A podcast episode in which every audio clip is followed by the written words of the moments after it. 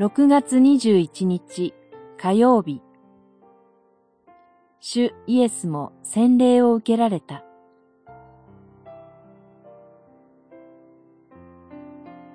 ルカによる福音書3章4章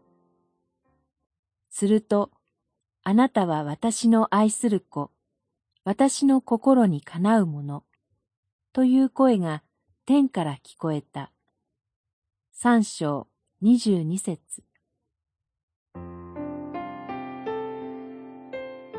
ここには目立たない形で一般の民衆の人たちと同じものであろうとされる主イエスの姿が垣間見えます。ヨルダン川は海抜マイナス300メートル以下の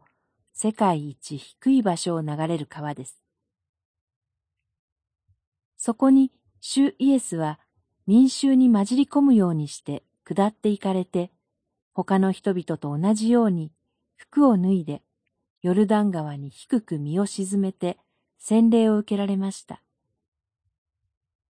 なぜ私たちと同じ洗礼を受ける側に主は立たれたのでしょうか？それは主イエスがどこまでもこの私たちと一緒になり、私たちと具体的に一緒に生き、徹底して私たちと結びついてくださり、罪に嘆き、救いを求める私たちの苦悩や葛藤をご自分のものにしてくださったからです。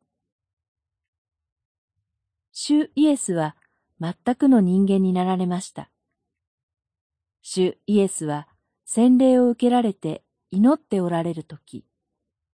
あなたは私の愛する子、私の心にかなうもの、という天の父からの声を受けて、